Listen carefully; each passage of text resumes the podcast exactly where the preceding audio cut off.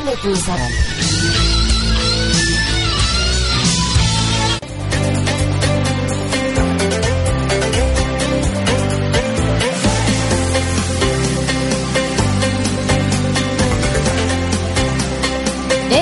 ¡Ey! ¡Ey! ¿Tú que me estás escuchando? Sí, tú.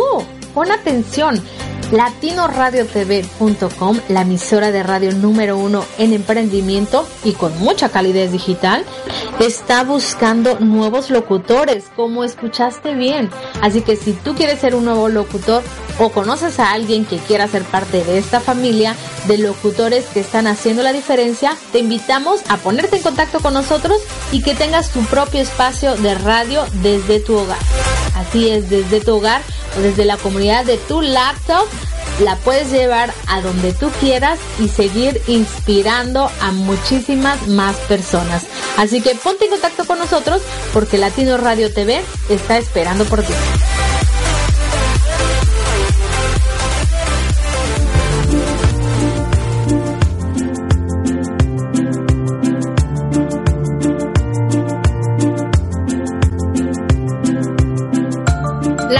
Radio TV, la emisora número uno, 100% humanista. Todos nuestros locutores comparten diariamente contigo información que le aportará valor a tu vida y todo lo hacemos con, mucha, mucha calidez digital. Pues nuestra misión es generar mejores seres humanos. Te invitamos a escuchar todos nuestros programas y en los intermedios escucha música inspiracional. Todo esto para seguir inspirando tu lado humano las 24 horas, los 7 días de la semana, los 365 días del año por www.latinoradiotv.com. Te esperamos. Y no olvides bajar nuestra aplicación latinoradiotv.com.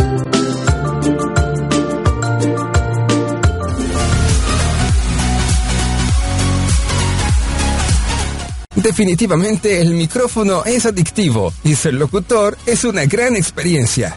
¿Deseas tener conocimiento de locución y estar listo para cuando tengas la oportunidad de hacer tu programa de radio? ¿Deseas conocer más este misterioso y fantástico mundo que es la producción de programas de radio? USA Campus trae para ti el Diplomado de Locución y Producción de Programas de Radio. Contrata el diplomado y si pagas por anticipado, recibirás un 25% de descuento. El diplomado es modalidad a distancia. Estúdialo desde la comodidad de tu casa, de tu oficina, de la escuela, desde donde quieras tomar las clases en tu cel, tableta, computadora o laptop. Regístrate hoy mismo mandando un correo a info arroba usacampus.us o envía un WhatsApp al número de Estados Unidos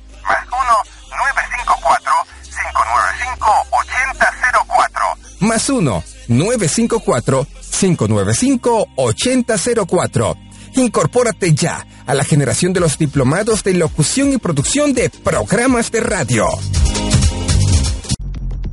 Maternidad, childhood, familia, migration, cambios, challenges, madurez. consciousness. Te invitamos a que nos escuches todos los viernes a las 8 de la noche, hora de Miami, 7 de la noche, hora de México. In Threehood, Donde Erika Conce Jairo Romo, Diego Romo. Compartiremos nuestra esencia y a lo que como familia nos hemos tenido que enfrentar para llegar hasta el aquí y el ahora. doing our best to change the world. Por www.latinoradiotv.com. Te esperamos.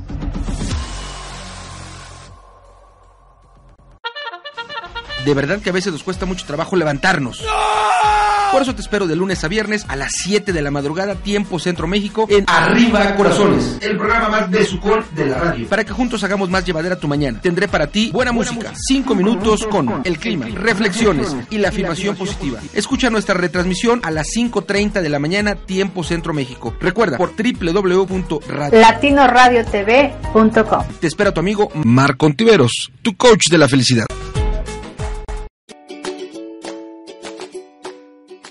Erika Conce y Marco Ontiveros. Mientras mejoramos nuestro inglés, te invitamos a escucharnos todos los domingos a las 6.30 de la tarde, hora de Miami, 5.30 de la tarde, hora de México, en nuestro programa Improving It's Fun, where we will be sharing, mainly speaking in English, different things about life. Recuerda, por www.latinoradiotv.com. Te esperamos.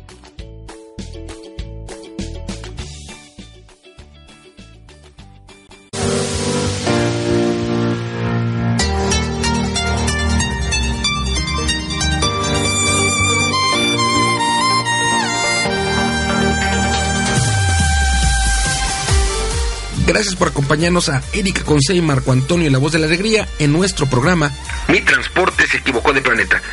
Prepárate para escuchar temas como adaptación, inteligencia emocional, desarrollo personal y la comunicación como tu herramienta indispensable. No estás sola, no estás solo. Estamos contigo, así que siéntate, prepárate, que aquí inicia Mi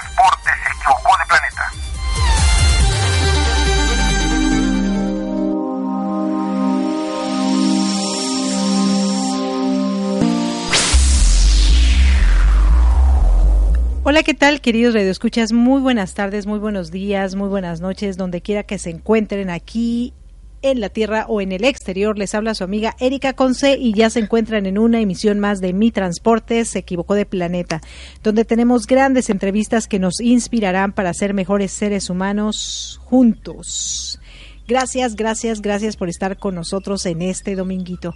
De este lado, su amiga Erika Conce y del otro lado a mi amado Marco Ontiveros, tu coach de la felicidad en la Ciudad de México. Ya el próximo domingo, bueno, pues estaremos en Florida. Hola, mi amor. Buenas tardes a la gente de este planeta y a la gente del exterior, como la saludas tú, por si claro. las señales llegan afuera de la hermosa tierra. tierra. Eh, gracias por acompañarnos. Creo que nuestra energía, o al menos la mía, está un poquito baja. Eh, la noticia de la salud de nuestro gran amigo, mi compadrito Héctor Méndez, eh, lastima, pega, me entristece mucho, duele, duele mucho.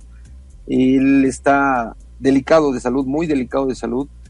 Hoy se encuentra, hoy domingo 6 de octubre, se encuentra eh, en el hospital La Raza en terapia intensiva delicado de salud y entonces el amor que le tenemos, y lo que hemos compartido con él y el saber que su situación de salud es delicada, eh, lastima, duele, duele y por supuesto le mandamos un gran abrazo, muchos besos a nuestra querida amiga Lisue.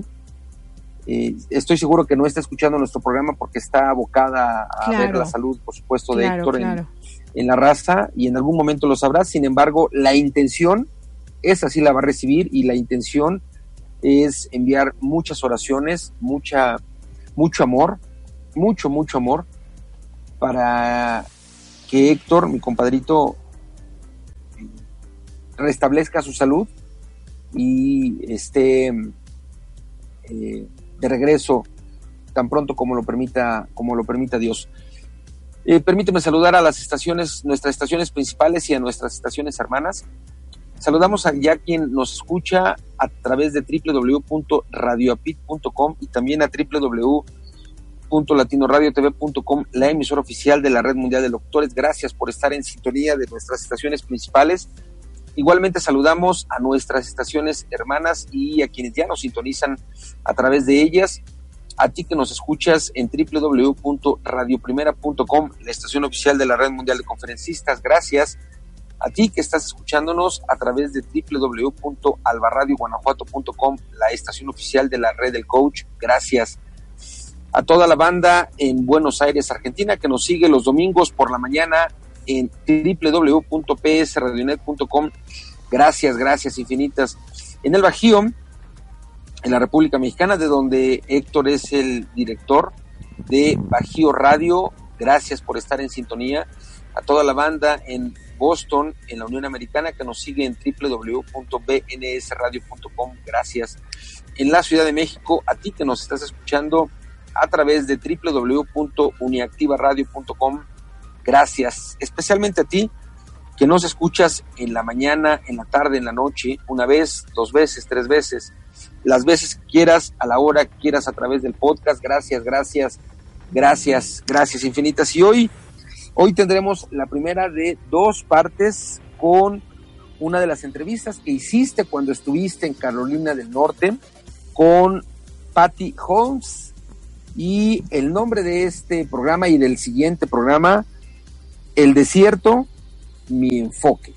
Sí, la verdad una historia muy increíble de Patty. Ella, bueno, vive en North Carolina, pero es mexicana.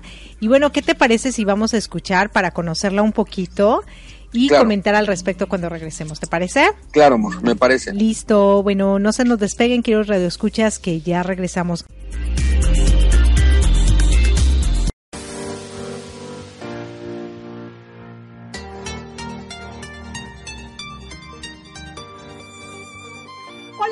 Queridos radioescuchas? ¿Cómo se encuentran en este día? Y también las personas que nos ven a través de una pantalla. De este lado les saluda su amiga Erika Conce y ya se encuentran en una emisión más de Mi Transporte se equivocó de planeta, donde tenemos grandes entrevistas que nos inspirarán para ser mejores seres humanos.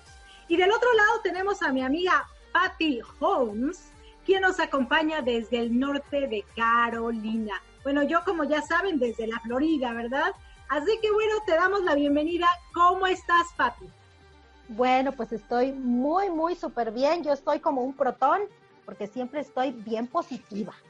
Y hoy tengo casa llena y tengo aquí a mis hijas y tengo mis nietos y bueno, estoy, aparte de estar muy contenta porque me, me invitaste a tu programa, eh, del cual estoy muy agradecida. Y bueno, sé que se escucha ya en varios programas, he estado viendo varias cosas de tu trabajo y te felicito porque está grandioso todo lo que tú haces. Muchas gracias. Y, este, y bueno, aparte de eso, estoy como un protón, positiva. Positiva, eso me parece súper bien. Bueno, fíjate que tratamos, ¿no? Siempre yo creo que el positivismo es lo que nos mantiene en pie de lucha ante tantas adversidades que se encuentran en esta vida. Pero obviamente mucha gente diría, ay, ¿y toda tu vida ha sido así?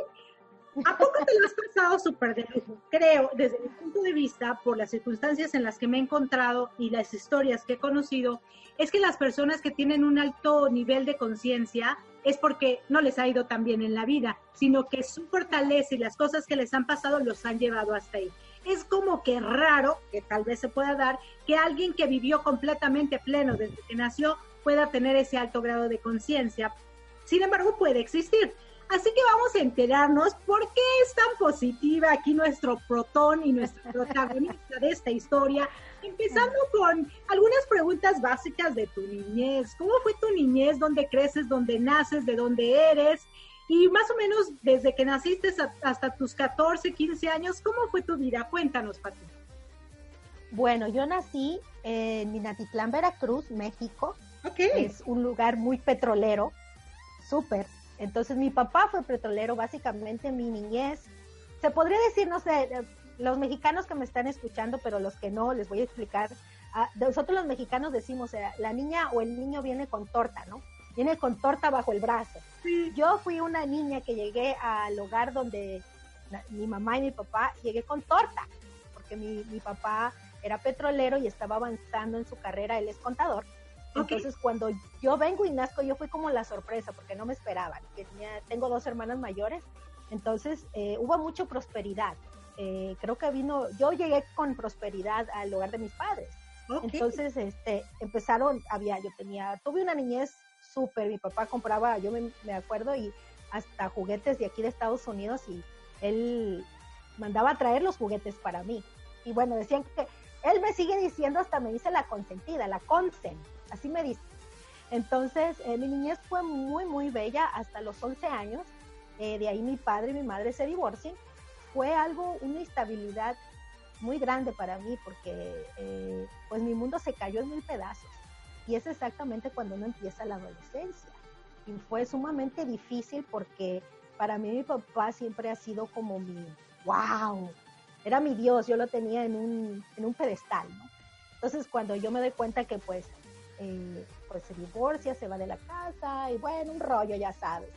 Entonces ahí yo me empiezo a revelar, me volví muy, muy, muy rebelde. Yo soy la oveja negra de mi familia prácticamente y muy proud, como se dice en inglés. Soy muy orgullosa de ser la oveja negra porque somos los que hace poco estaba leyendo un artículo acerca de eso y, y prácticamente las ovejas negras son las que cortan las cadenas porque nos revelamos y somos diferentes y nos ven diferentes. Todos son blanquitos y van como los como los chivitos, baby, sí, lo que tú digas, mamá, lo que tú digas, papá, y las ovejas negras, ni más, van, pero bien, contreras, como dicen. Y bueno, de allí, precisamente por eso, una cosa lleva a otra. Eh, yo me embaracé muy joven, a los 17, y a los, bueno, 18, perdón, y a los 19 tuve mi hija, que yo la amo y la quiero. Al principio fue muy difícil para mí porque fui, yo me casé, pero me divorcié embarazada. Entonces fue muy difícil para mí. Mi mamá me arropó y me dijo, ¿sabes qué? Pues vente aquí en la casa. Y ahí yo fui, yo digo que soy mamá soltera, pero sí la concebí dentro de un matrimonio, se podría decir. Entonces, este, pues nace mi hija y pues yo seguía bien rebelde, yeah, rebelde, sin causa, me decían en mi casa. y bueno, de allí, um, fíjate que como tú dices, ¿no? Que nos, nos, nos convertimos en personas conscientes siento yo, ahora que yo ya soy adulta y volteo a ver mi camino y digo, ¿sabes qué? Este, creo que fui consciente hasta cierto punto, podríamos decir entre comillas, este, porque dije yo, no, no me vuelve a pasar, no me vuelve a pasar, yo no vuelvo a tener un hijo sin fijarme bien con quién voy a tener ese hijo, ¿no? Entonces me quedo sola, tengo a mi hija y este, mi mamá me ayuda, se queda mi mamá con la niña por un tiempo y yo me muevo a lo que es el puerto de Veracruz y ahí me voy al distrito y de ahí brinco hasta acá, pero ya con ella, ¿no? Cuando estaba en el distrito regreso por ella, que fue un rollo con mi mamá porque mi mamá no me la quería dar. Decía, no, es mi niña, y yo, no, mangos, es mía. y bueno, fue un rollo, y, pero gracias a Dios todo está bien con mi mamá. Después ella entendió porque yo le dije, es que el lugar de los hijos es con su mamá, bien o mal, bien o mal es consumar. No importa nada más. Entonces, este... permíteme tantito porque ya te nos fuiste después de los años. Está bien, está padrísima la historia. Déjame retomar un poquito esta parte que nos estabas comentando. Bueno, tú eres una niña que viene con torta bajo el brazo, o sea que tu vida es próspera los primeros 11 años de vida que nos cuentas, porque pues prácticamente eras la niña consentida de cuántos hermanos? somos tres hermanas, mis dos hermanas mayores, una me lleva siete y la otra me lleva ocho.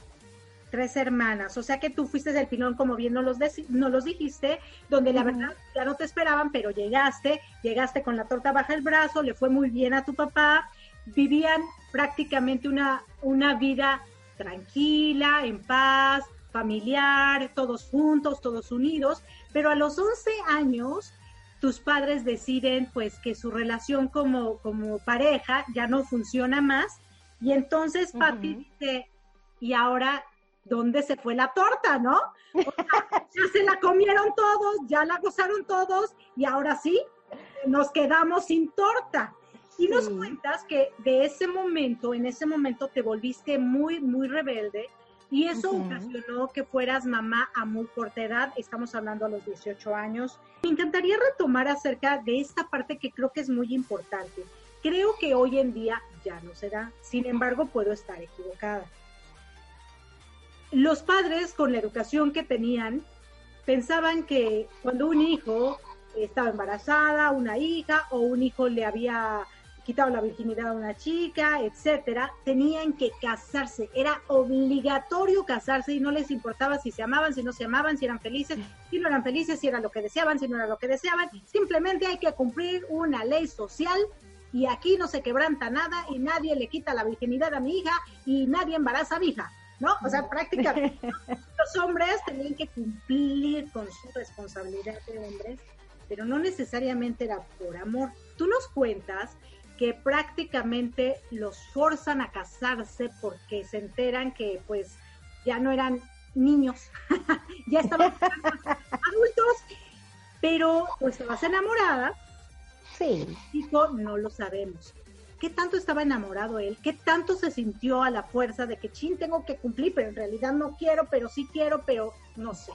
Cuéntanos cómo fue ese momento, porque supongo que también complicado, porque si bien es cierto que no estabas embarazada, pero pues ibas a estar ya relacionada y él iba a estar relacionado con una persona viviendo todos los santos días de su vida y firmando un documento que los iba a tener más unidos que separados, ¿no? ¿Cómo? Supuestamente. supuestamente, claro. Pues sí, fue muy difícil porque, uh, bueno, en este caso, pues mi papá, yo lo quiero mucho y todo, pues los papás siempre quieren lo mejor para tus hijos, ¿no? Uno quiere lo mejor y pues él pensó que era lo mejor y me dijo, no, pues. Entonces, eh, luego me dijeron, no, no te cases, pero el gusanito ya estaba ahí. Y yo dije, no, pues ahora sí me caso, pues ¿para qué me, no, me pusieron el gusanito ahí? Sí, pues ¿para qué me invitan si saben cómo me pongo? Casi, casi, ¿no? Sí, sí. Y, este, y dije yo, no, pero sí, yo ya empecé con la terquedad. Por lo mismo de la rebeldía, te dicen, ya no lo hagas. No, pero ahí va uno y dice, no, sí, yo estoy enamorado y yo lo quiero y es el amor de mi vida. Y es mentira. Volteas a ver ahorita y dices, es mentira. Eso fue una cortina de humo. No, era solamente atracción, atracción sexual, porque estás aprendiendo a, todo. Entonces, este, pues no, no funcionó. Él era alcohólico y toda su familia, algunas de sus familias eran también, su papá era alcohólico y pues eh, no, o sea, no funcionó, simplemente no funcionó. Y dije yo, bueno, pues algo sí que he tenido fue, he sido que, este, pues en mi casa nunca hubo eso, nunca hubo violencia. Entonces mi papá siempre respetó a mi mamá, nunca fue violento. Sí, un poco osco, ¿no? De la, de la forma en que él habla muchas veces, porque también le tengo que parar el carro, le dice, ok, te estoy hablando en buena onda, no me hables así, aunque soy tu hija, pero no me hables así. Entonces es un poco osco con las palabras. Entonces, pero hay que ponerle como el, hey, para, ¿no?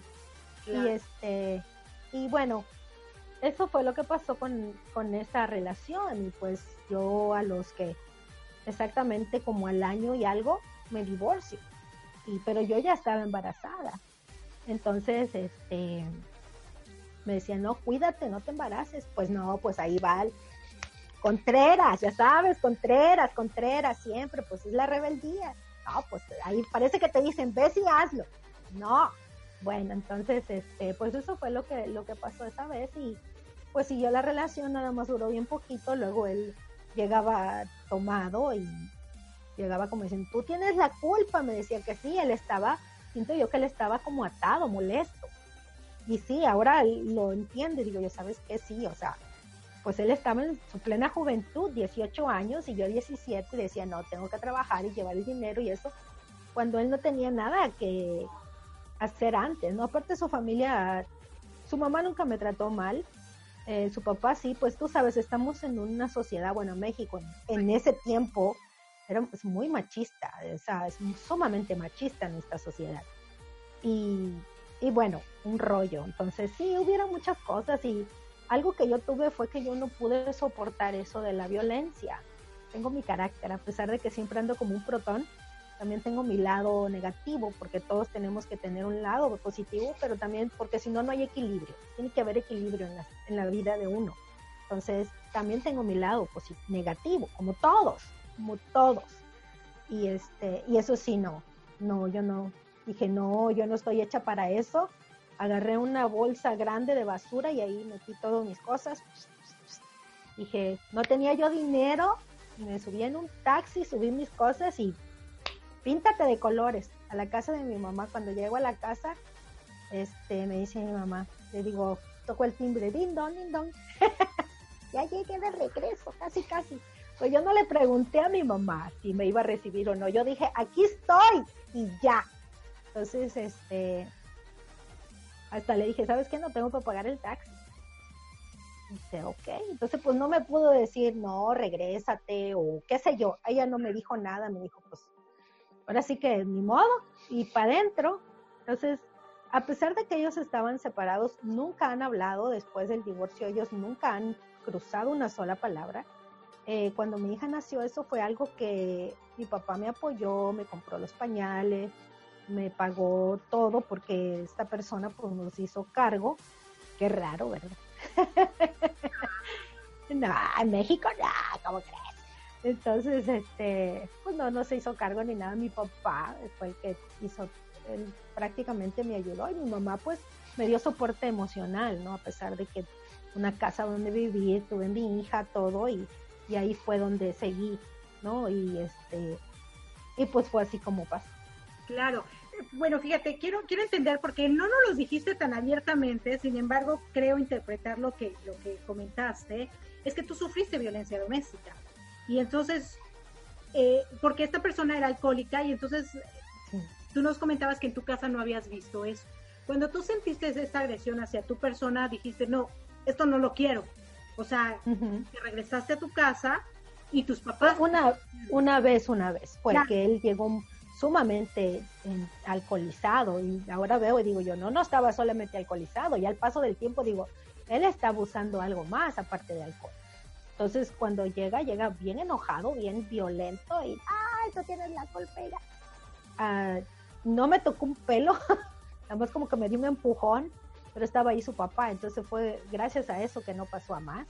Y yo dije en ese momento, ¿sabes qué? Bye. Dije, no, yo no estoy hecha para esto, para... Hay mujeres que se quedan, ¿no? Como que se...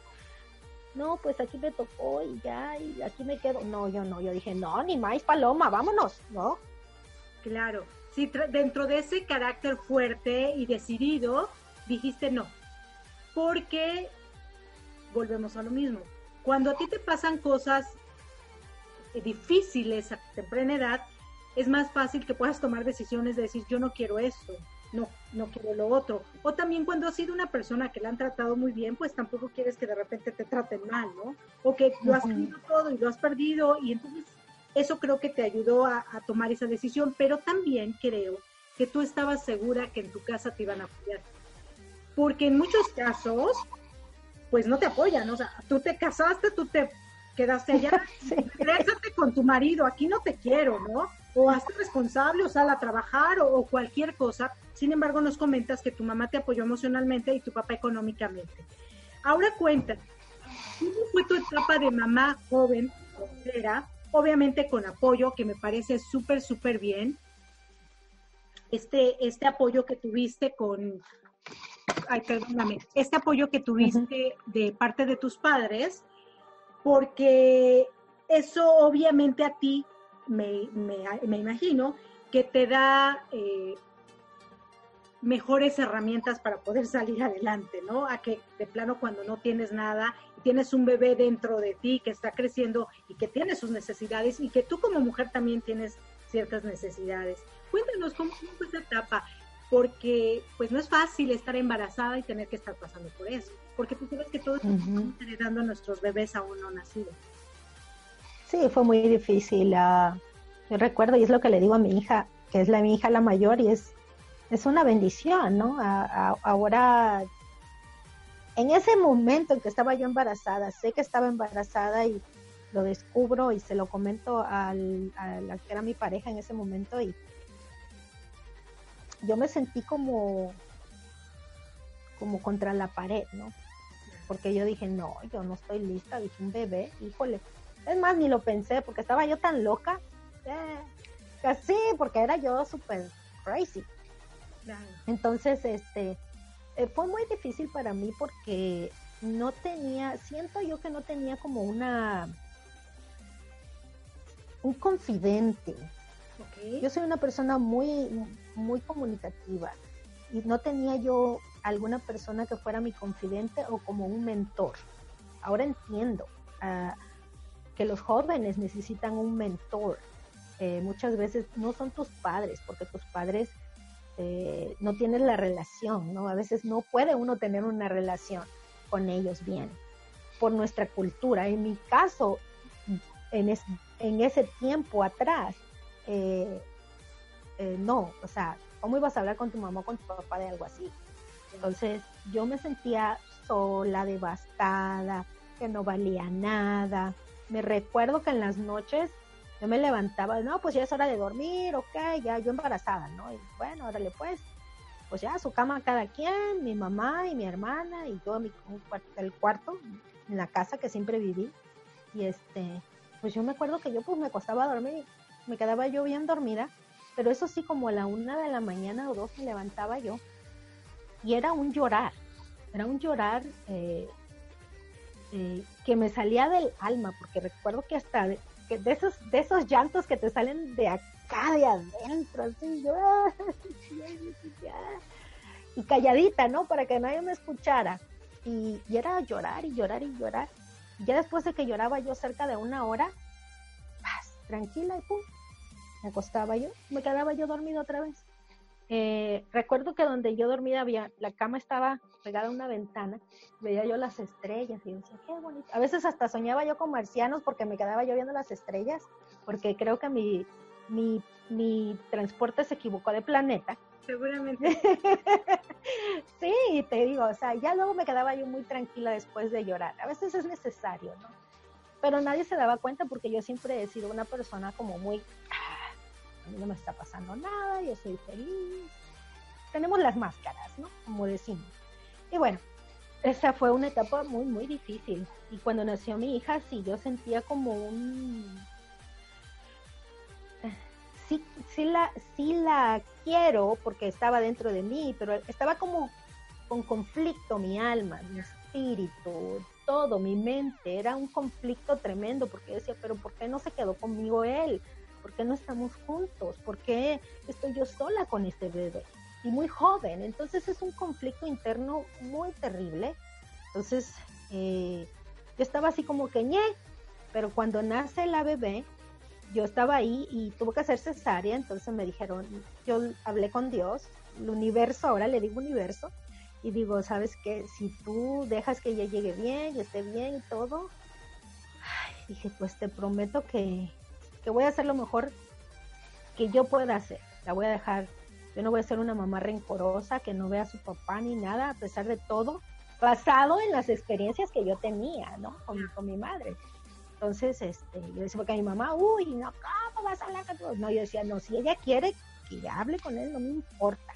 Porque ella no, ella no buscó a ese papá. Yo fui la que buscó a ese papá.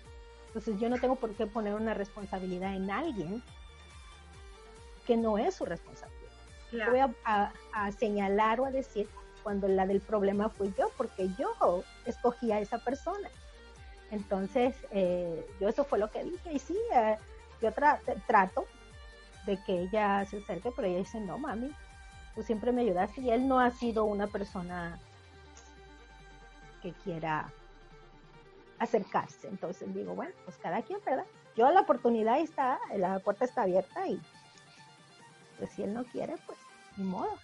Claro, Sí. ya no quedó en ti, ¿no? Sí, correcto.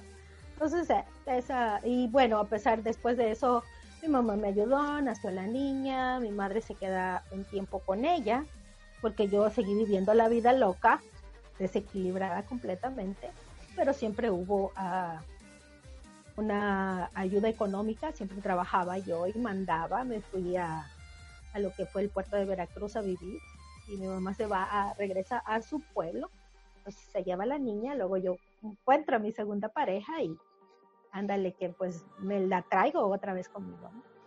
Fíjate que ahorita que nos cuentas esta parte y, y me gustaría ahondar tantito aquí. Tú no te tuviste que ir a otro país, sin embargo dejaste a tu hija.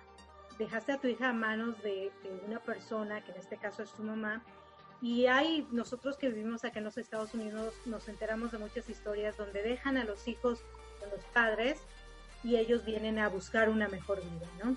Algunos padres definitivamente ya no regresan por sus hijos, ya no están con ellos, solo les proveen lo económico, y otros sí regresan, pero los padres o quien se quedó con el pequeño dicen, no, ya no, porque este Es mío. a mí es mío y supongo que tu mami en esa falta de amor que sintió de tu papá, el alejamiento, las circunstancias, tú ya no estabas, tus hermanas supongo que tampoco estaban, se aferró a ese pequeñito, a esa pequeñita, como yo sin esto no vivo. O sea, o sea que me lo dejaste, es mío ahora, ¿no? Y ahora te friegas. Claro, claro, o sea, si tú me lo Oh, sí. Y fue una, fue una batalla porque mi madre me dejó de hablar por cierto tiempo porque yo fui por ella. ¿A qué tiempo? no- ¿A qué tiempo? ¿Qué- ¿Cuánto tiempo la dejaste? tres años. Tres años. Tres, bueno, fueron dos y medio, casi, casi tres. Entonces, cuando yo regreso, yo le digo, no, mami, ya estoy estable, estoy bien, trabajo, ya estaba yo en el Distrito Federal, lo que es la Ciudad de México ahora. Le dije, no, yo estoy bien, mira, quiero llevármela. Me dijo, no, ni soñando, tú estás mal. Dije, ok, como no soy una persona que discute o que eso, dije yo, bueno, voy a buscar la manera. Dije, ok. Dije, oh, está bien. Entonces me ella me enseñaba todo, mira, la niña en el kinder, así, así, así, así, ah, ok, alright. Entonces vi dónde guardaba todo su, su de nacimiento, todos sus papeles, y yo dije, ok. Entonces me fui, regreso, y esperé que ella se durmiera, saqué los papeles y le dije, me la voy a llevar nada más de vacaciones, pues yo te la traigo para cuando empiece la escuela. Me dijo, ok, pero ya nunca, nunca regresó la niña, no, porque es, era mi hija, no, es, es mi hija. Entonces digo, no, así sea una, y es lo que yo digo, el, eh, ¿cómo, ¿cómo puedo decir esto? Eh, el, el enlace o el, el link que tiene uno con los hijos, eh, no importa. eh, a veces dicen, no es que ella es una mala mamá o no importa la situación. A veces las situaciones no son lo mejor, pero tienen un porqué y tienen un, bueno, yo sí lo veo, ¿verdad? Es, es- quizás estoy loca, no sé, pero yo sí lo veo. A veces dicen, no, es que esa mujer es una alcohólica, o es esto, o es el otro, o es prostituta, o es X. Y, y ella quiere tener a sus hijos, pero el ejemplo, ¿cómo? ¿Por qué se lo quitan? No, es que de eso hay algo, hay un, todo tiene, para mí todo tiene un, una enseñanza, un porqué. Y esa persona que va a vivir una experiencia X, buena o mala, va a haber una repercusión.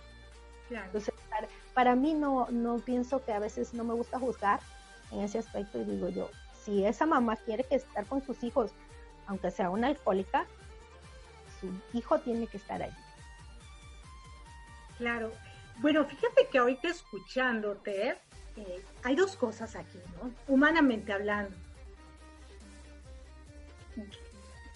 Va- vamos a poner esa situación y tal vez a lo mejor te haga reflexionar algo, a lo mejor lo he reflexionado a lo mejor no.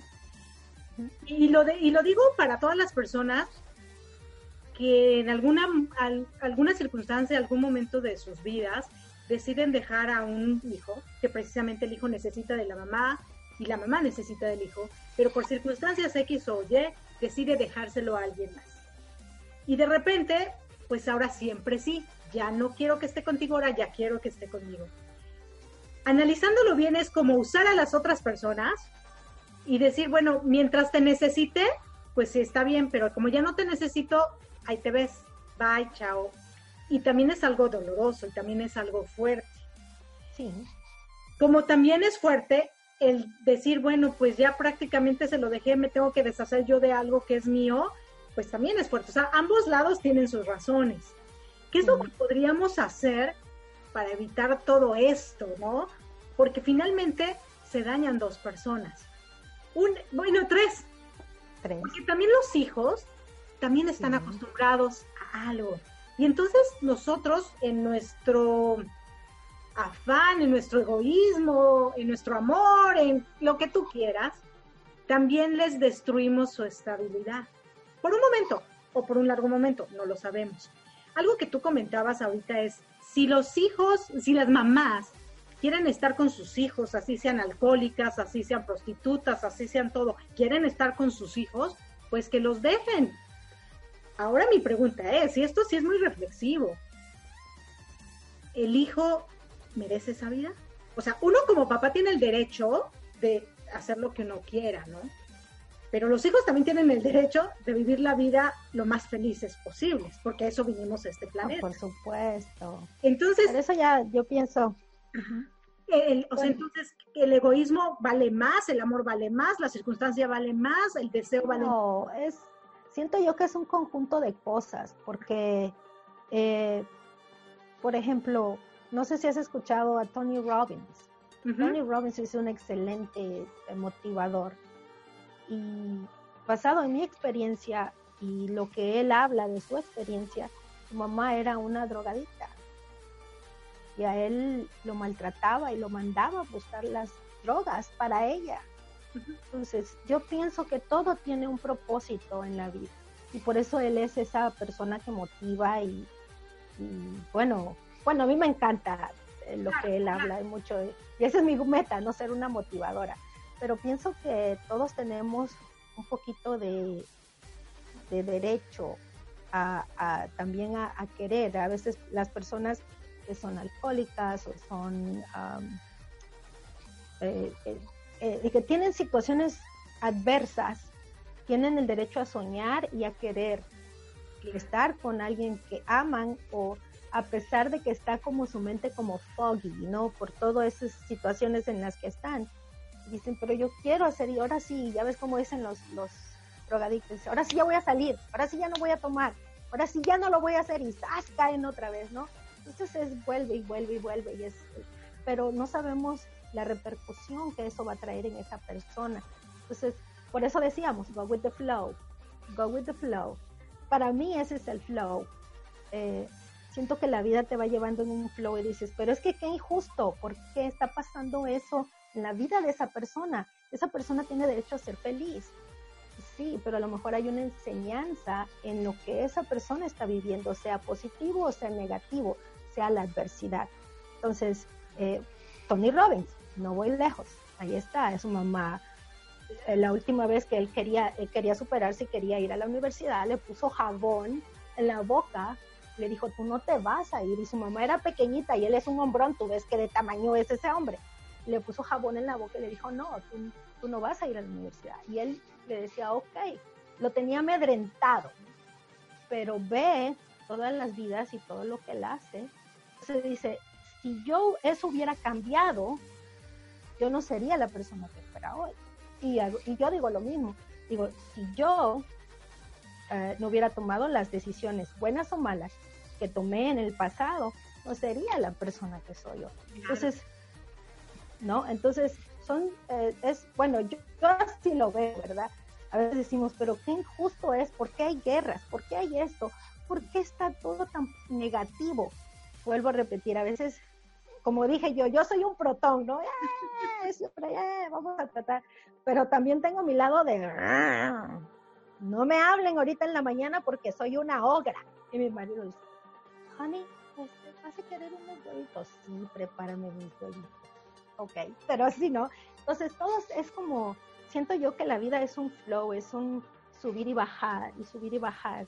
Y aunque haya algo malo, yo soy una persona positiva que siempre me gusta ver que de eso algo va a salir algo positivo.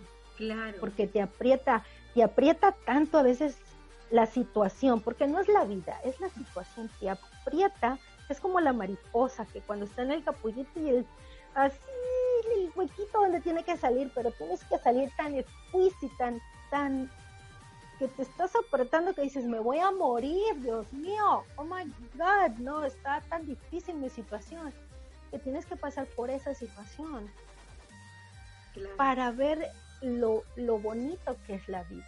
No todos tenemos eso, no todos podemos verlo, porque hay personas que dicen, ¿qué mal me está yendo? Oh, no, mejor me mato y ya, ya, que se acabe todo esto y ya, ¡pum! Se pegan un balazo y ya, se acabó, ¿no? Entonces, no todos lo podemos afrontar igual, pero yo pienso que la mayoría de la humanidad, a pesar de la adversidad, si tú te das cuenta, la adversidad va de la mano y está sumamente ligada con el positivismo. ¿Y por qué? Porque si tú ves a todos los que hablan de positivismo, les ha ido del cocol, de la patada. Entonces digo, no, aquí hay cosecha buena. Cuando digo algo está pasando mal, digo, oh, aquí va a salir algo bueno, algo bueno va a salir de ahí. Esa es mi, filosofía y por eso pienso de esa manera. Y, y, bueno, cuéntanos, ¿cómo, porque tú nos comentabas que pues tu mamá te dejó de hablar, obviamente, porque le quitaste una parte de ella. ¿Cómo fue tu vida a partir de que tú recuperas a tu hija y nos comentabas que ya vivías en la Ciudad de México y que tenías a, tu pareja y que ya ibas a traer una hija que no era hija de esa pareja?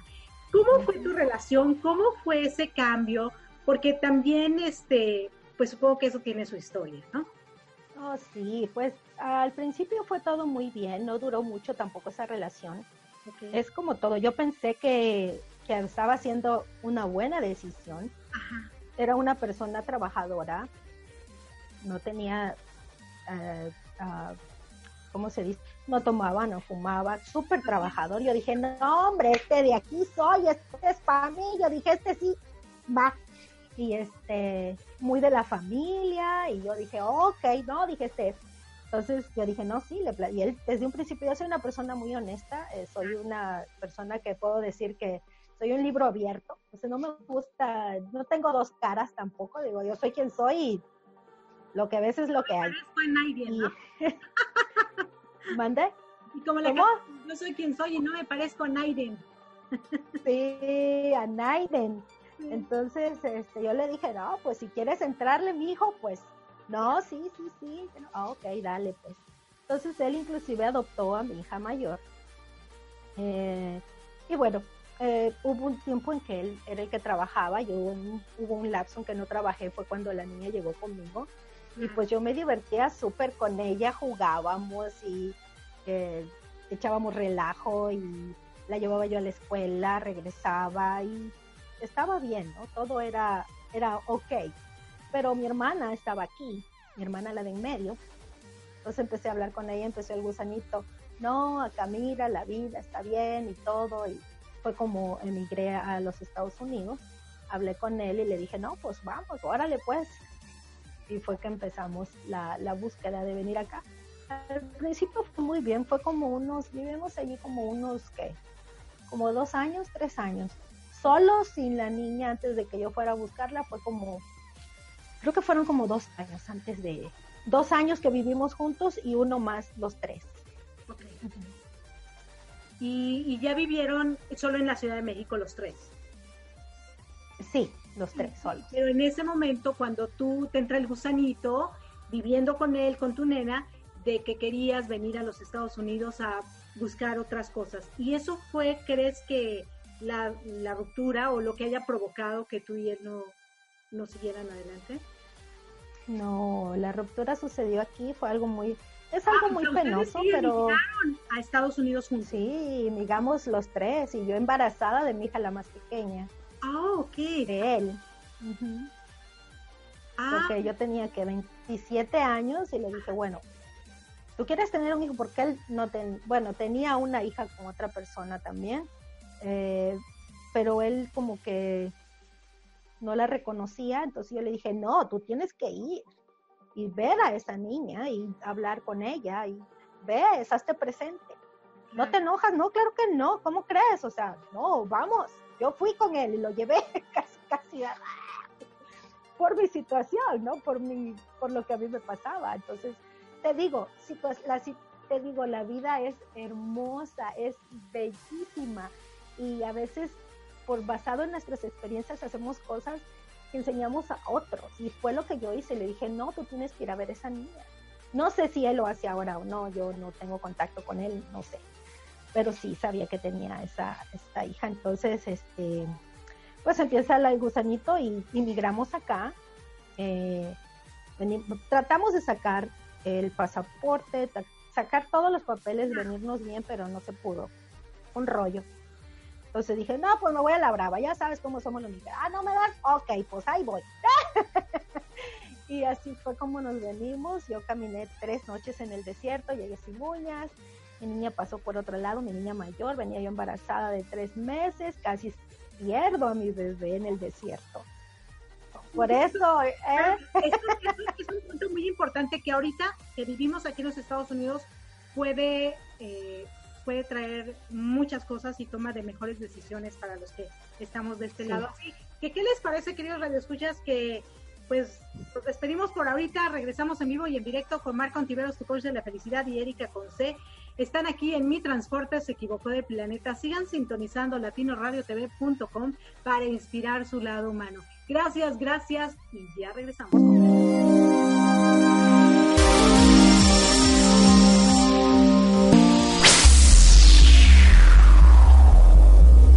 Y bueno, queridos redescuchas, aquí regresamos en vivo y en directo. Ya nos habló del desierto y que le paro, porque ya esa es la segunda parte de esta gran historia. Como diría Nanagoya, esa, esa es otra historia. Esa es otra historia que de verdad nos va a impactar muchísimo la manera en cómo nos los cuenta y por lo que tuvo que pasar.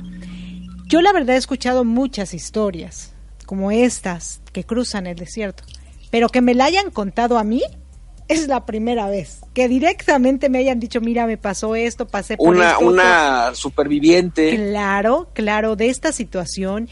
Y bueno, esta primera parte muy emotiva, como ella, una jovencita, con sus problemas familiares, ¿no? Padres que de repente lo tenían todo, eran unidos y de repente, bueno, ya no, ya no están juntos. Ella eh, empieza a tener relaciones sexuales jóvenes, su papá la obliga a casarse, luego tiene a su primera hija y toda una batalla, todas unas cosas que, que pasaron porque ella decide dejarle a la nena a su mamá y su mamá después cuando ella quería recuperar su nena decía no ya no tú me la dejaste ahora ya y como estas historias son muy repetidas en muchas ocasiones, pero el que yo la haya escuchado directamente de ella fue impresionante para mí, porque lo escuchas en la tele, ¿no? Lo ves en las noticias y todo, pero alguien que te cuente esa lo ves como una historia, ¿no? Directamente a ti, yo te lo juro que la escuchaba y se me salían los ojos y la emoción con lo que te lo cuenta ahora, ¿no? Y como nos los dice, seguramente doloroso, y en su momento lo fue, pero si ella no hubiera vivido lo que vivió, no estaría en este momento donde se encuentra. Donde está, claro.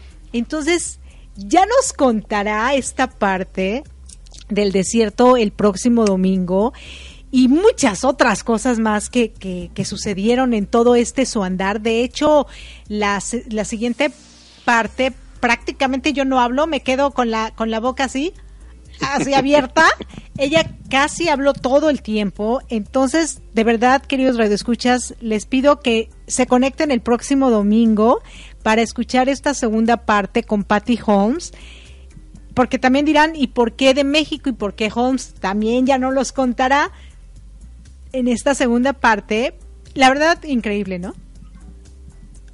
Sí, yo creo que eh, conocer a personas que hayan, hayan buscado vivir el sueño americano, pero a través de, cruzar el desierto, a través de, bueno, además ella iba embarazada, o sea, era una, una situación, una condición, si de por sí es, es difícil, yendo embarazada. Y aparte iba pues con una niña, o sea, una niña caminando, un embarazo, un marido y ella, ¿no? Y eso agrava un poco o un mucho porque es eh, puede haber una complicación dentro de su embarazo y estando en el desierto, pues es, eh, ¿quién te atiende? Complicado. Creo que cuando uno le toca vivir experiencias distantes, no distantes, extremas, entonces definitivo el crecimiento es mucho más fuerte. bueno, nos fue compartiendo ella un poco de su adolescencia, pero creo que el la experiencia que me parece que la simbró, y ya lo escucharemos la próxima semana, es cuando pues le toca vivir lo que nos contará, lo que vivió al cruzar el desierto. Creo que es, más allá de, ser una hija eh, un tanto reprimida, en fin. Y rebelde, ¿no? entre reprimida y entre rebelde. El desierto es el que nos va a mantener al, al filo del abismo, del, de la butaca, porque si tú estuviste con la boca abierta escuchando asombrada lo que te estaba diciendo, imagínate quienes lo, lo escucharemos el próximo domingo, así que fortaleza, fortaleza. Claro, definitivamente. Y Patty Holmes, digo, cuando, cuando yo la conocí en North Carolina, conocí muchísimas mujeres, ¿no? Con muchas historias. Ya ves que tuvimos también a Carolina, eh, también mexicana, nacida aquí, nacida en México, criada aquí, tenida que salir, tenida que regresar. Y bueno, de este sueño americano también que a ella bien o mal se le facilitó gracias al voluntariado. Y a Patty también las cosas se le facilitaron por su fuerza, por su fortaleza, por sus decisiones, ¿no? Su enfoque, sobre todo eso, su enfoque y lo que ella sí quería en la vida, que es muy importante, ¿no? A pesar de todas las adversidades, ¿qué es lo que tú sí quieres en la vida? Que sí quieres y enfocarte en eso que sí quieres. Y como yo eso te lo he aprendido muchísimo a ti, eh, con el coaching, ¿no? Por ejemplo, uno se enfoca muchas veces en que no quiero. Es que no quiero esto, no quiero el otro, no quiero aquello, no quiero que me duela, no quiero que me pase, no quiero sufrir, no quiero llorar. Bueno, que sí quieres. Quiero estar bien, quiero estar feliz, quiero lograr, quiero comer, quiero correr, quiero... Y entonces cuando tú cambias tu chip y te enfocas en lo que sí quieres, tu vida definitivamente cambia, ¿no? Para bien, para todo a todo, porque haces las acciones referentes a tu enfoque, a lo que sí quieres, y entonces, sin darte cuenta, llevando a cabo acciones con relación a lo que sí quieres, tu vida eh, da un cambio positivo y empiezas a sentirte mejor, empiezas a sentirte más llena de felicidad, más llena de vida, que es importante, ¿no? Fíjate que dijiste una palabra muy, muy, muy padre. Más que felicidad es más llena de vida. Porque la vida es en realidad vivir, ¿no? A veces vamos caminando por este planeta muertos, sin vivir. Entonces, qué padre que respirando, pero muertos.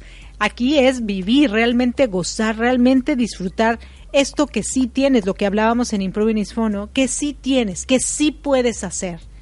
Porque lo que no puedes hacer, pues no lo puedes hacer. Por más que te enfoques en eso, lo único que estás logrando es desgastarte, ¿no?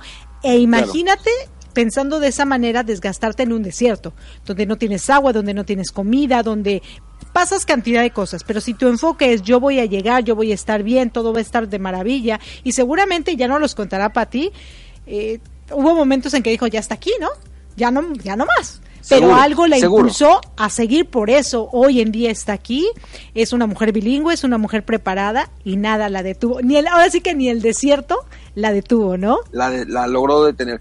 Yo creo que cuando, eh, como decía yo hace unos minutos, cuando las circunstancias te obligan a ser diferente y ese ser diferente te ayuda en tu en las acciones y en tu fortaleza, vale la pena vivirlo. A veces no nos damos la oportunidad de tener aprendizajes, aunque a veces también seguramente ella cuando, cuando se fue a cruzar el desierto, estoy seguro que no pensaba en crecer humanamente. Ella llegaba, pensaba en cruzar la, el, desierto y llegar del otro lado. Pero además de lograrlo, las enseñanzas le dieron un aprendizaje, que es ser lo que hoy es, nos decía.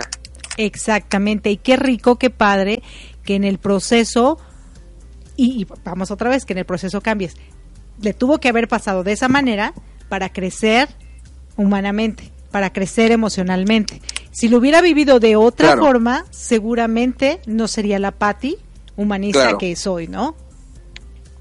Totalmente de acuerdo, mi amor. Y estamos acercándonos ya a la parte final de nuestro programa Mi Transporte se equivocó de planeta. Aprovecho para, para decirles que el evento que se liberó el viernes, el sábado de la semana pasada, Felicidad Camp 2019, llega a su término el próximo sábado, 12 de octubre, cuando estemos llevando a cabo nuestros programas Imprunits Phone y mi transporte ya habrá concluido este evento, 28 conferencias, 14 días de, sábado a sábado, 15 días de, de evento en donde pues son 28 posibilidades para poder seleccionar uno o muchos caminos que nos ayuden para nuestra felicidad. Así que www.felicidadcamp.com, ahí encontrarán la información correspondiente y también recuerden que yo los espero de lunes a viernes. Esta semana será de este mes, la última semana que transmita yo en la Ciudad de México, Dios mediante. Estaremos transmitiendo ya los últimos días de octubre, o eh, de lunes a viernes, en el estado de Florida. Eh, Así que de 7 a 8 de la mañana, hora de la ciudad, de 7 a 8.30 de la mañana, perdón, hora de la Ciudad de México, arriba corazones, para tener un poco de, más fuerza interior cada día, cada vez, porque eh, recordando a Héctor, a mi compadrito, quien se encuentra muy delicado de salud en el Hospital La Raza, buscamos eh, trabajar en equilibrio en nuestras actividades físicas, en la parte terrenal, pero sobre todo en la parte espiritual, aquella parte en la que nos da eh, fortaleza interior y arriba corazones, una de las líneas que trabaja es justamente eso. Así que de 7 a 8.30 de la mañana, Arriba Corazones, el programa más besucón de la radio. Sí, bueno, muchísimas gracias, queridos radioescuchas. Nosotros, bueno, yo los eh, es yo los espero. sí, escúchenos este jueves, sí, claro, el jueves que estamos juntos. Eh, bueno, los en Arriba Corazones y el próximo domingo no se pierdan esta segunda parte con Patty Holmes, El desierto y mi fortaleza, ¿no? Así que adelante caminante Héctor. El enfoque para, para ir directito el enfoque, a donde sí, sea. a donde sea. Héctor, desde aquí, desde aquí, desde donde nos encontramos, te mandamos muchas bendiciones, todo nuestro amor, todo nuestro cariño, que llegue hasta tu cama, que llegue hasta tu corazón, que llegue a tocar todo lo que está presente alrededor de ti para que salgas adelante. Te queremos y los queremos, queridos radioescuchas. Gracias, gracias por estar con nosotros en este su programa Mi Transporte se equivocó de planeta. Les quiere su amiga Erika Conce y reciban de mí un fuerte abrazote con calidez digital. Gracias, gracias, gracias. gracias. Chao. Chao.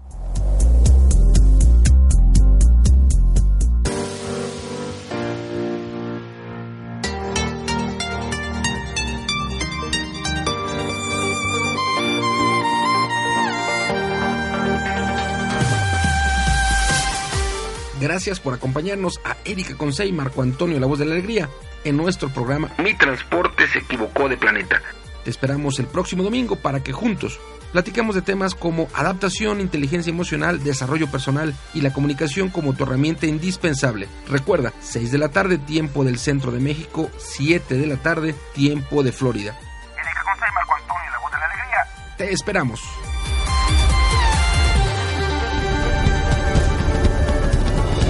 ¿Deseas escuchar una estación de radio con una gran variedad de temas de desarrollo personal y profesional, acompañados de valores como armonía, paz, tolerancia, empatía y sobre todo respeto? Nos encontramos en Florida, Estados Unidos, y somos Latino Radio TV, la emisora oficial de la Red Mundial de Locutores. Confiamos que en conjunto tú y nosotros podremos llegar muy lejos en nuestro despertar de conciencia, compartiendo contenido que no solo se quede en conocimiento, sino en acciones, que nos permitan a todos vivir en armonía, paz, tolerancia, empatía y respeto. Escúchanos las 24 horas del día, los 7 días de la semana, los 365 días del año, ingresando a www.latinoradiotv.com y caminemos juntos esta fabulosa aventura. Recuerda, latinoradiotv.com, inspirando tu lado humano.